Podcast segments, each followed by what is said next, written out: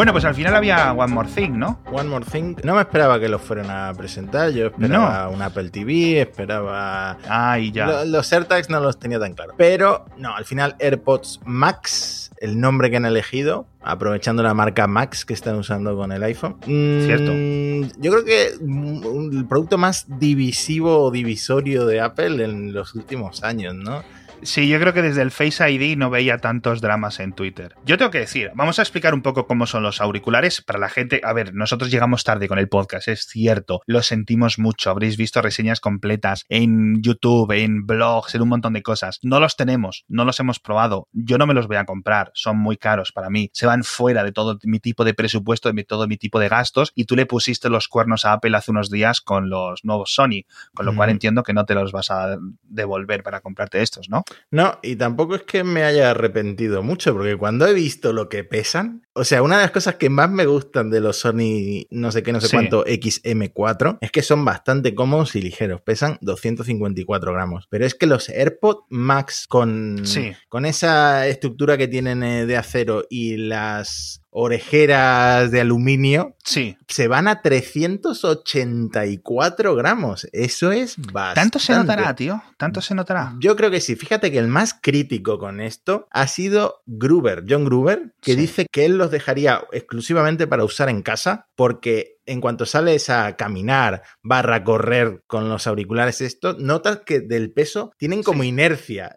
Tú vas andando y notas, la inercia de tu cabeza, ¿no? Qué em, locura. Que son, pesados, sí, pero luego dicen, bueno, hay otros reviewers en plan Marques Brownlee, bueno, Ángel, Ángel Jiménez también los ha probado, dicen que distribuyen muy bien el peso y mm, también dicen que tienen mejor cancelación de, ruido. No me extraña porque le han metido dos procesadores, eh, uno en cada casco. Sí. Es que son básicamente, o sea, la tecnología que tienen cada uno de los dos auriculares es como la que tienes el HomePod Mini. Hmm. El mismo procesador y, y, a nivel, digamos, acústico es muy similar. Entonces, es cierto que a lo mejor el HomePod Mini tiene más altavoces, esto es uno por auricular, obviamente, ¿vale? La calidad de sonido no es la misma, no es como si te pones dos HomePod Mini en las orejas y lo aprietas, pero la verdad es que está muy, muy, muy, muy bien. Entonces, todo el mundo podemos reconocer que esto es una calidad de audio brutal, simplemente el precio ha sido lo que ha chocado, ¿no? Que es por lo que decías tú, que eran tan divisivos, 630 euros, si no recuerdo mm, mal, con el IVA y todo esto, 550 dólares en Estados Unidos sin impuestos, pero, pero, el que en principio lo adelantó un poco más, que fue el propio John Prosser, decía que vendrían una nueva versión Sport, entre comillas, un hmm. poco más barata, ¿no? Claro, esto es que es lo que la gente se ha quedado expectante a ver si mm, el año que viene o cuando van a lanzar estos más baratos, pues me espero, ¿no? Porque los AirPods Max se ha visto que no son para hacer deporte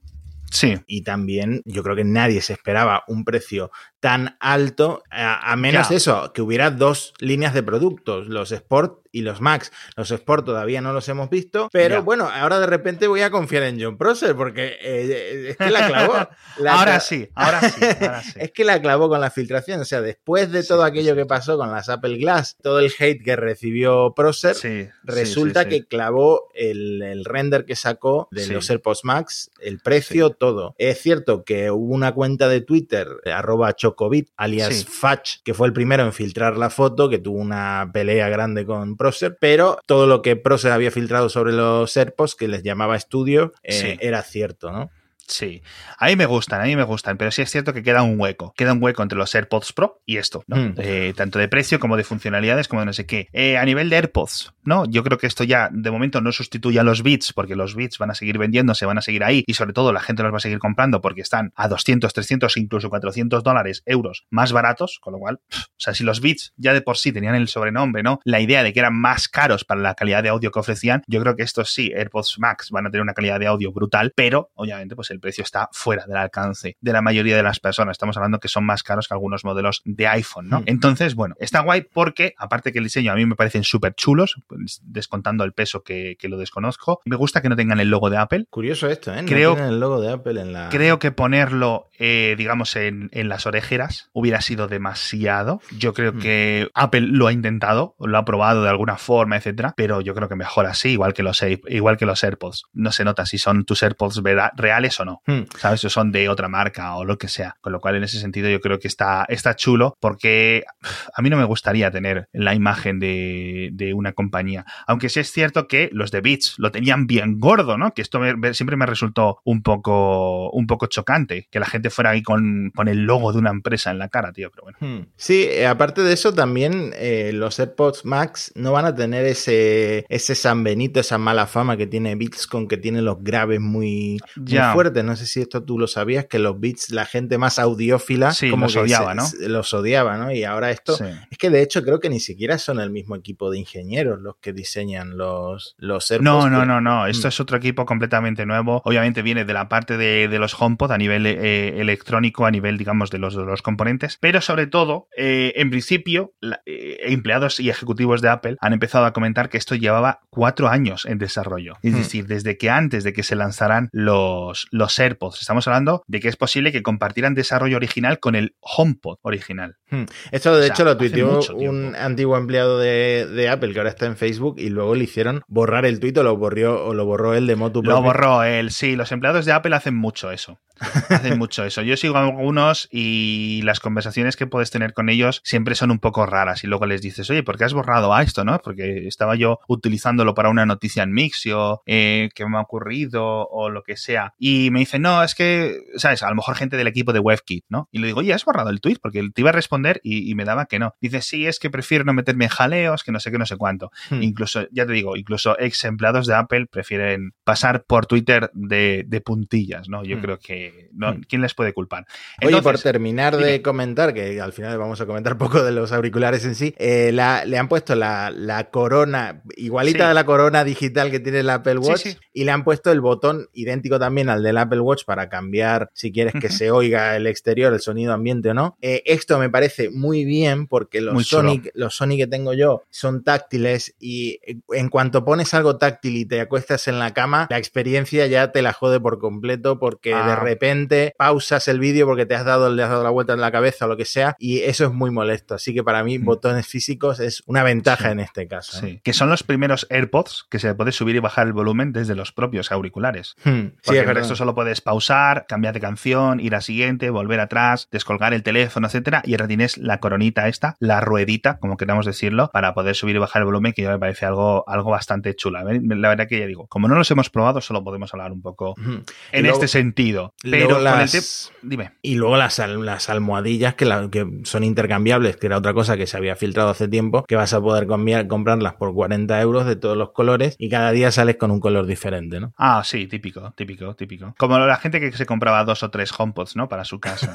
es que al final este tipo de, cosas yo creo que sí pueden llamar, la verdad. Que Entonces son, un montón de cosas nuevas. Primero, AirPods de colores por primera vez, que eso es algo que se espera mucho, quizás para la versión 3 de los AirPods, que aparte de blanco vengan en negro, vengan en rosa, vengan en dorado, vengan en verde, ¿no? Como igual el paso que supuso los, iPod, los, los iPods a los iPods mini, ¿vale? Ese cambio de hacerlo un poco más movidito, un poco más barato, un poco más variado. Yo creo que eso acabará llegando a los AirPods, pero ha llegado primero a estos más caros y también otra innovación es lo que comentábamos de la ruedita para subir y bajar el volumen. Aquí eso me parece que son dos añadidos. Pero en el tema de diseño, y eso es lo último que vamos a comentar ya de este, de este tipo de cacharrines que lo, decía en Twitter, digo, yo por mí lo hubiera dedicado 30 segundos a, a esto, porque es algo que muy pocos de nuestros oyentes van a tener. O sea, yo creo que va a ser uno de los productos más minoritarios de Apple, junto con el Mac Pro y cosas así, ¿no? Es que no sabemos muy bien si este tiempo que decíamos antes que han estado en desarrollo cuatro años, han sido uno de los productos de Johnny Ive, que recordemos que hace año y pico que se fue de Apple oficialmente, aunque lleva un tiempo ya un poco más desconectado, o ya están dentro, digamos, de la lista de creaciones de los apadrinamientos que ha hecho Evans Hankey, que es la actual vicepresidenta de diseño industrial de Apple, ¿no? Es decir, la que mm. lleva la parte de lo que se puede tocar, ¿no? Es decir, lo que puedes tocar lo, lo, ha probado ella. ella que luego hay otro para. Y su equipo, exacto, Hay otro para interfaces de usuario, ¿no? Em, sí, Alan, ah. está en software y en interfaces de usuario. Luego Hanky en, en, hardware, ¿no? Como el chiste típico, ¿no? Eh, niño, ¿cuál es la diferencia entre software y hardware? ¿Tú te sabes ese chiste? No, a ver. No, te lo voy a contar. Dice, eh, el típico niño, ¿no? Que va a clases de, de informática, su madre ahí y todo. Me dice, oye, para enseñar la diferencia entre hardware y software, que es un. Te, Te explico el chiste cada poco para que lo vayas pillando, ¿vale? Esas son palabras que no se entienden en español, no tenían un concepto, no, no, no tiene una traducción directa, ¿no? Dice, hardware es lo que puedes pegar, ¿no? Cuando se rompe, y software es lo que solo lo que puedes maldecir. y no sé, es un chiste de hace 25 años y se me queda grabado aún en, el cerebelo. Pero, exacto, entonces Hanky y Alan Dye son los que llevan el cotarro, un poco los que han, los que han en cierto sentido, sustituido el, el rol unitario que llevaba el propio Johnny Ive, aunque en este sentido yo creo que ya lo estaban haciendo antes de que él se fuera, ¿no? Así que curioso, curioso porque vamos a ver cuál es el, el, nuevo estilo, el nuevo rumbo que van a llevar, sobre todo este rediseño que se viene ahora de los Mac, ¿no? Que en principio ya sí estarían eh, diseñados bajo el equipo dirigido por, por la propia Hanky, que puede ser algo muy interesante, ¿no? Así que muy pues chulo. Hmm, que por cierto, hablando de Jonathan Ive, has visto quién le quiere, ¿no? ¿O quién se supone que esto le quiere? Sí que no, esto sí que me pilló por sorpresa, que la prensa italiana lo baraja como un posible sustituto al CEO de Ferrari. De Ferrari, ya ves. Es que lo, estaba leyendo porque sé que había, yo no soy mucho de coches, no soy mucho de Fórmula 1, no soy mucho de nada, como se puede notar, yo creo, ¿no? Pero sí sabía que estaba un poco malito el, el CEO actual de Ferrari, el anterior se murió hace como dos, tres años, lo sustituyó este Luis Camilleri y ha cogido varias enfermedades últimamente, no es coronavirus, ¿vale? No es coronavirus virus, vamos, que dice que, mira, entre que estoy pachucho, que estoy pocho, que estoy viejo, que tengo ya 65 años y que tengo más millones que nadie, lo que no voy a hacer es estar aquí levantándome pronto los lunes para ir a dirigir Ferrari. Me jubilo y ya está, ¿no? Y me, dejo, y me quedo de presidente honorífico o algún cargo de esto. Entonces se busca un nuevo director ejecutivo para la compañía y suenan no solo Johnny Ive, sino también suena otro alto directivo de Apple, que es Luca Maestri, que es el director financiero de Apple. Suenan los dos, según la prensa italiana, para, digamos, ponerse al cargo a la, dirección máxima de esta compañía, que sigue siendo una de las compañías independientes en cierto sentido, aunque está dentro de otro grupo italiano. El caso, claro, Luca Maestri, italiano, hmm. pura cepa, un genio de las finanzas, podría estar muy bien dirigiendo Ferrari, no tiene, ni, no tiene por qué venir de la industria automovilística, de hecho el, el, actual, este señor, el Camilleri, creo que venía de la industria tabacalera antes de entrar hmm. en, ¿cómo se dice?, en Ferrari. Lo que pasa es que yo no veo en la vida a Ferrari contratando un británico Pero en la vida, o sea, en la vida. El, el, giro de diseño que, tendría Ferrari de repente con Johnny Ive, es que no me quiero imaginar a los italianos maldiciendo el futuro de Ferrari como lleguen a contratar a Johnny Ive. Y no sé ni dónde sale este rumor, es que me, parece que no tiene ni pies ni cabeza. Yo creo que es simplemente la, prensa italiana tirando dardos así a la pared a ver a quién suena, ¿no? Y, yo creo que lo, quizás lo de Luca Maestri sí tenga sentido, entonces quizás alguien cercano a los conocimientos de la situación, ¿no? Típica frase de prensa, eh, es posible que haya unido dos más dos y dice, bueno, pues si Luca Maestri, pues ¿por qué no este tío, ¿no? Que está aquí en Londres eh, dando vueltas sin mucho que hacer últimamente, ¿por qué no le ponemos a dirigir Ferrari? A dirigir Ferrari, recordemos. Es decir, no a diseñar, sino a dirigirlo. Yo creo que Johnny Ive no tiene ningún tipo de interés en esta empresa. Le gustarán los Ferrari porque el tío este le gustan mucho los coches. Pero bueno, ya sabéis que Adidas presenta esta semana Cupertino, presenta a Elon, presenta a Kernel, presenta el podcast diario de Mixio con estas Ultra Boost 20 de Adidas, que es el primer aniversario. Se presentaron el año pasado, pero vienen unas nuevas versiones este 3 de diciembre. Ya han llegado, ya están en las tiendas, los podéis encontrar en adidas.es barra Goodbye Gravity. Y como digo, cuentan con esta tecnología TFP, el Tailored Fiber Placement, que Matías seguro que tú sabes lo que es, que es esta innovadora técnica que permite colocar las fibras con precisión milimétrica. Antes estaban las fibras así puestas todas por ahí, ahora están muy bien puestas. Pero no, ahora ya en serio, eh, una locura, una locura de calzado. O sea, lo bien que se adapta cuando te las pones, dicen los que saben, por ejemplo Pedro Moya de, Diario Runner, dicen que, o sea, que no hay, no hay nada normal. De hecho, les sorprende lo baratas que son para toda la tecnología que tienen, ¿no? Para todo lo que la usan los, los corredores amateurs, los corredores profesionales, sobre todo con el tema este de la media sola boost que captura la energía en cada pisada, etcétera. Así que ya sabéis, además, por cierto, como comentábamos antes en Elon, está inspirada en el programa Artemis de la NASA, desarrollada en colaboración con el Laboratorio Nacional de la Estación Espacial Internacional. Así que ya sabéis, adidas.es barra goodbye gravity, porque esto mola un montón. Y lo que mola un montón también son los nuevos chips que vienen de Apple, porque si el M1 ha sorprendido a todo el mundo, lo que tiene Apple preparado para 2021, ojito, ¿verdad? Madre mía, 2021. O sea, de repente. Esto vía Bloomberg, vía Mark eh, Gurman, hablando de que el año que viene veremos procesadores de hasta 16 núcleos de, alta potencia. ¿Cómo les llama Apple? De alto rendimiento. De alto rendimiento, eh, más 4 de, alta eficiencia, es decir, de bajo consumo, en ordenadores ordenadores, mm, como por ejemplo el esperado MacBook Pro de 16 pulgadas que mucha gente está esperando que se pase Apple Silicon, ¿no? Yo creo que hay mucha gente en esa situación que dice, bueno, a ver, esta es la primera generación, me están poniendo los, dientes largos con los benchmarks, pero yo lo que quiero es algo más de corte profesional. Entonces, bueno, me voy a esperar a 2021 eh, que además de estos procesadores con muchos más núcleos, sobre todo núcleos de alto rendimiento, también te van a poner una GPU con más núcleos. O sea que ya el rendimiento gráfico también va a pegar otro salto. O sea que Apple tiene todavía ese as bajo la manga para 2021, pero también para 2022, que es cuando Bloomberg dice que Apple presentaría el Mac Pro, del que comentábamos, que dicen los rumores que va a tener, va a ser la mitad de, tamaño, con hasta 32 núcleos de alto rendimiento. Estos ya estamos hablando que están, estarían por encima de los Intel actuales del Mac Pro, que tienen 28 núcleos, y, bueno, ya es otro nivel completamente diferente para otro tipo de trabajos, ¿no? Exacto, y que estamos hablando de CPU, es decir, dentro del chipset, dentro del M1 o el M2 o el M3 o el M1X o como se llamen estas, estas versiones, estamos hablando de la parte que es CPU. No estamos hablando de GPU, de, las zonas gráficas, no estamos hablando de motor neural, no estamos hablando de eso. Simplemente es, en vez de tener 4 y 4, como por ejemplo tiene el, M1, estamos hablando de versiones de 8 más 4, 12 más 4 o 16 más 4. Y en los Mac Pro, directamente, como no tiene batería, como no tiene eso, es, pues le ponemos ahí a tope. 32 núcleos de alto rendimiento. ¡Hala! ¡Ata! Para allá. Y encima decían que luego en la parte de GPU estarían trabajando de nuevo también en 16 núcleos de GPU, es decir, decir, en vez de 8, como tiene el M1, 16 para los MacBook Pro o incluso 32, 64 o 128 núcleos de GPU para el Mac Pro y para el iMac Pro. Ojito, porque si los benchmarks ya han estado como poco justitos en comparación con lo mejor que tiene Intel para ofrecer, o Intel y AMD, esto ya directamente va por la humillación. Porque es que, no, no, o sea, yo en este sentido, yo tengo, una, yo tengo un problema, porque tengo una deformación de empatía. Es decir, si hay una empresa que la están dando golpes, está recibiendo no sé qué, como que empatizo con ella. Es una empresa pequeñita, una startup que lucha contra... Y ahora mismo Intel es esa empresa. Entonces, venga Intel, vamos, hay, hay, hay que luchar contra los poderosos.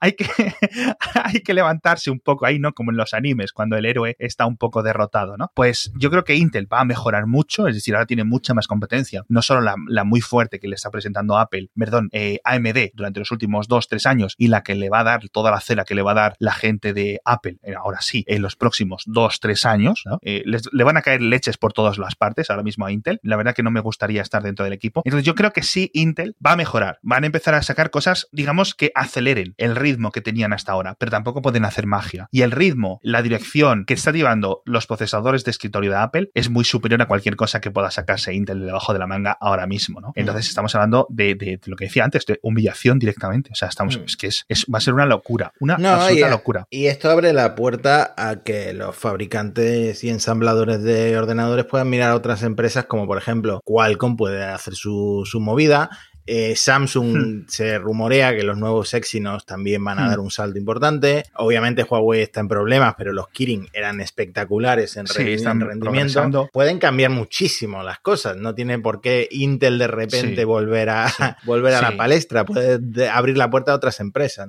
pero fíjate que aún así, todo este tema, eh, recordemos que igual que los M1, los procesadores, hay un montón de mejoras. Gran parte de la adaptación ha venido por el software. Es decir, que Apple, la transición a ARM dentro de macOS la ha podido hacer muy bien. Windows lleva ya tres años con este soporte de ARM 64 que no le está yendo nada bien, ¿vale? Es decir, sí, los procesadores Qualcomm que tienes en la Surface Pro X, si no recuerdo mal, etcétera, son mucho menos potentes que los M1, efectivamente, pero es que Windows no ayuda, ¿sabes? Windows 10, esa adaptación que han tenido esta versión, no está ayudando, ¿no? Entonces, yo creo que al final, ¿sabes lo que va a ocurrir? Hmm. Que va a haber mucha más gente que en vez de comprarse un ordenador Windows, un portátil Windows, va a coger o un Linux o lo que sea, va a arrancar Big Sur o la versión posterior de Big Sur o lo que sea, y ahí ya si necesita lo va a virtualizar.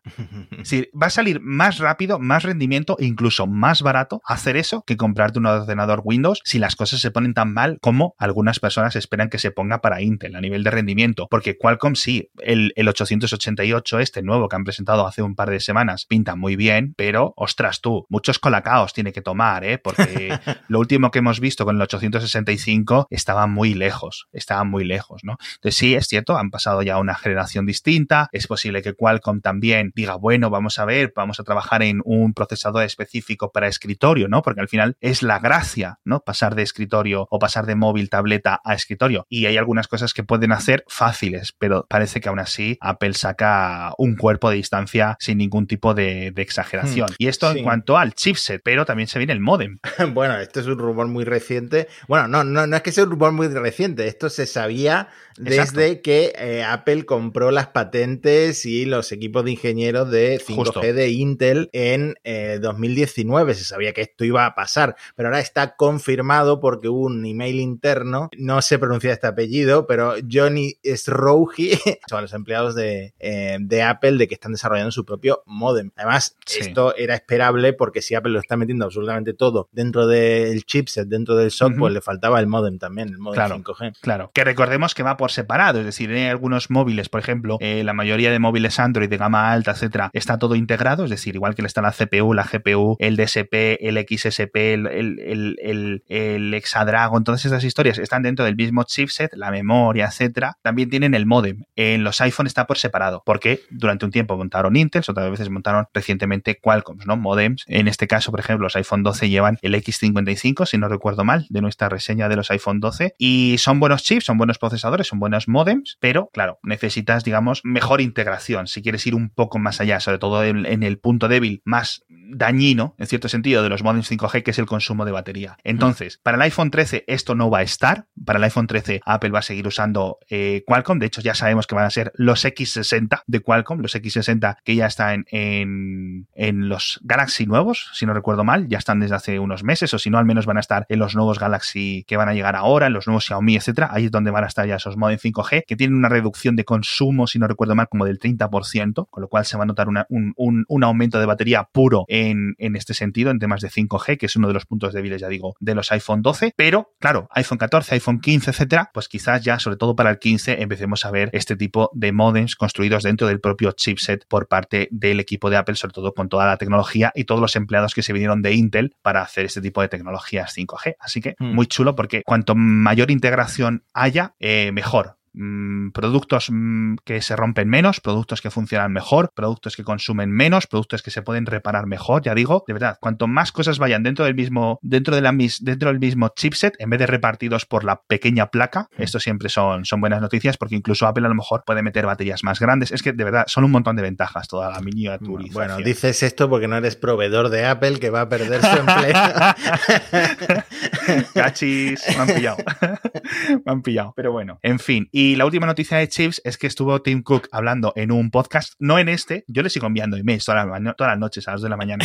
Tim, vente a Cupertino, esta semana tenemos de patrocinadora Xiaomi, ¿te vienes? No, es que me pilla mal, no sé qué. Él me responde, él va poniendo, está aprendiendo español. Estamos, ¿no? Y me viene mal, ¿te viene esta semana que es Adidas el patrocinador? Uf, mm, no, no.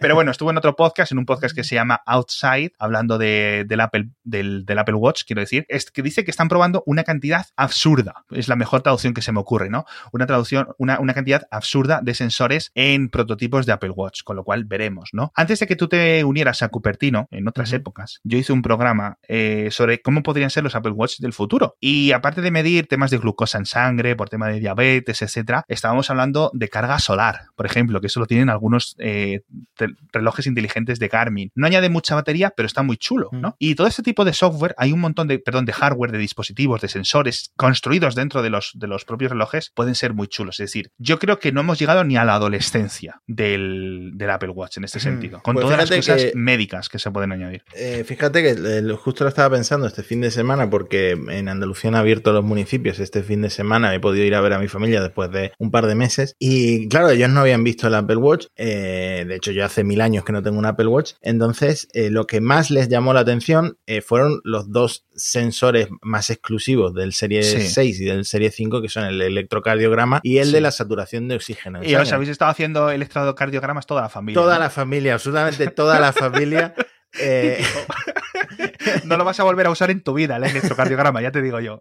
Pues sí, es que es lo típico, es lo que más llama la atención, porque a la gente no le interesa recibir notificaciones de WhatsApp en la muñeca todo el tiempo, pero es desde ese enfoque de, la salud, incluso para gente que no va al gimnasio, que no, que no, hace una, rutina de ejercicio diaria, es muy interesante tener ahí controlada. la, detección de caídas, mm. eh, todo un montón de temas de salud. Ahora mismo, yo lo siento mucho para todos los oyentes que tengamos de más de 55 años, si no tienes un Apple Watch, estás en peligro, chico. O sea, de verdad. de verdad, son muy útiles, son muy útiles, sobre todo, no para los 55 años, pero sí para la tercera edad, más tercera edad, para gente de 75 años en adelante, vamos. Sí. No, obligatorios, pero muy recomendables. Lo de la caída, lo del detector de caída, se lo dije a mi suegro, que él es senderista. Y te tiró por unas escaleras. me, me, hizo, jaque mate porque me dijo, es que en la sierra no hay cobertura, entonces ¿a quién va a, llamar el reloj? Se pone ahí como en las balizas de Star Wars, ¿no? Y empieza a enviar una sonda por el hiperespacio.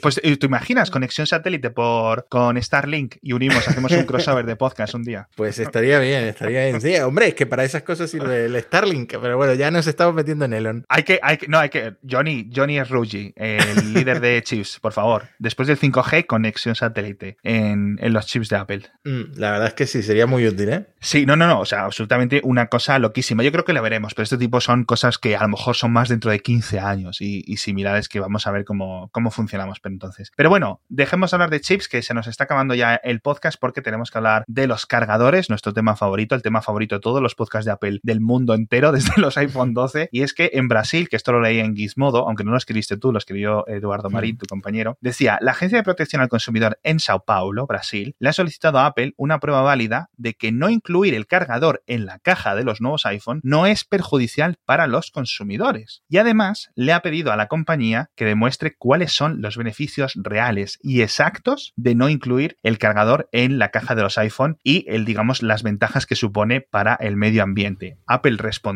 a esta agencia regulatoria brasileña, que recordemos no es la agencia federal, sino es, digamos, la, la estatal del estado de Sao Paulo, pero dicen los reguladores que la respuesta de Apple no ha sido satisfactoria, así que no les han convencido con los argumentos y vamos a ver cuál es la decisión, digamos, más allá del, del, intervalo preliminar en el que nos encontramos, con lo cual a lo mejor Brasil, dentro de unas semanas, obliga a Apple a darte un cargador cuando compres un iPhone dentro de sus fronteras, lo cual podría invitar, en cierto sentido, a, otros países a hacer lo mismo, ¿no? Que yo creo que al final es lo que comentábamos, tío. ¿Qué le cuesta a Apple? Es decir, entendemos lo de que ocupan menos, entendemos que muchas personas a lo mejor no lo quieren, pero recordemos que creo que para algunas personas va a estar bien, ¿no? ¿Qué le cuesta a Apple realmente con la compañía que es? Que si tú le pides uno como extra, te lo den, quizás no gratis, pero sí a un precio muy reducido. es decir, cuando estás comprando un iPhone en línea o cuando estás en la tienda, decir, mira, oye, eh, eso es un iPhone 12 o el iPhone 11 que también le han quitado los cargadores. ¿Quieres un cargador de cortesía? Toma, aquí lo tienes. No, pero es que esto ya lo hemos comentado. Si es que la gente que tiene, la muchísima gente que tiene USB-C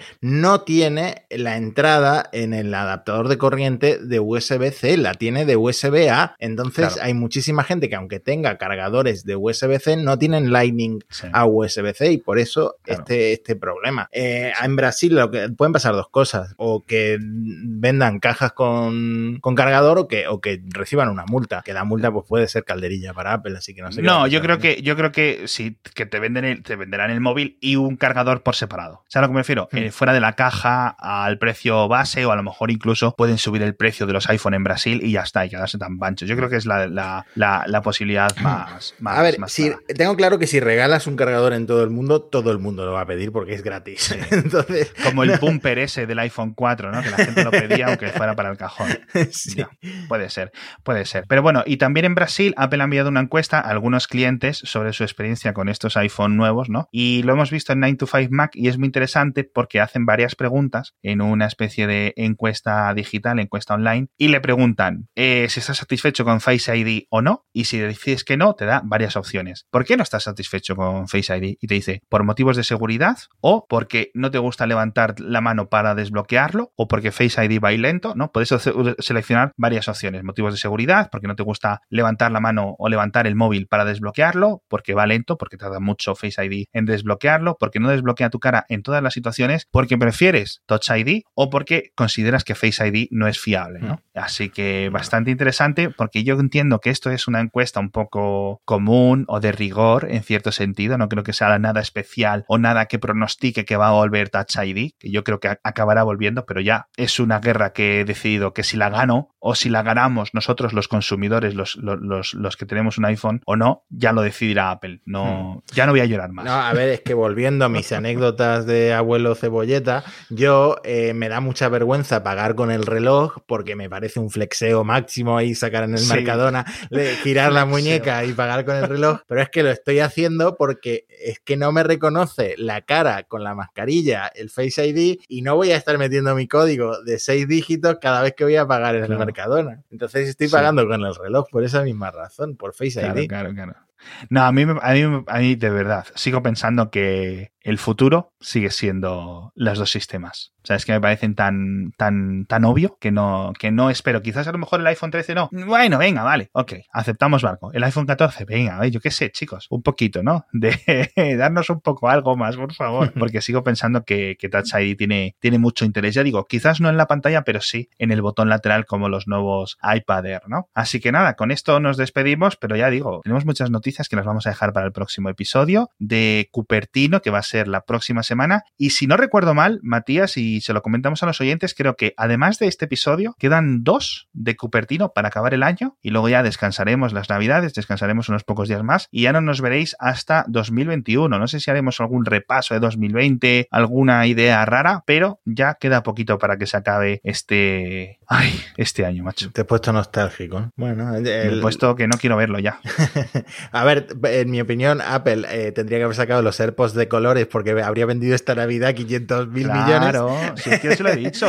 Tim Cook, al final, de verdad, no quiere venirse al podcast, pero al final se le, voy, a hacer transcripciones del podcast. Le voy a decir, mira, Tim Cook, en este episodio hemos estado hablando de los AirPods negros, que tenéis que lanzarlos ya. Y el Touch ID, por favor, me lo ponéis en la pantalla, under the screen. Se lo, se lo pongo entre paréntesis para que él las traducciones las vaya entrando. Le hago un poco de Dora la exploradora a, a Tim Cook. Pero de verdad, que él está, es, es un tío dispuesto. Es un tío dispuesto, eso sí es cierto. Es muy majo. Y con esto nos despedimos. Muchísimas gracias y nos vemos en el próximo episodio de Cupertino. Muchas gracias sobre todo a Adidas por estar ahí patrocinándonos esta semana, que toso.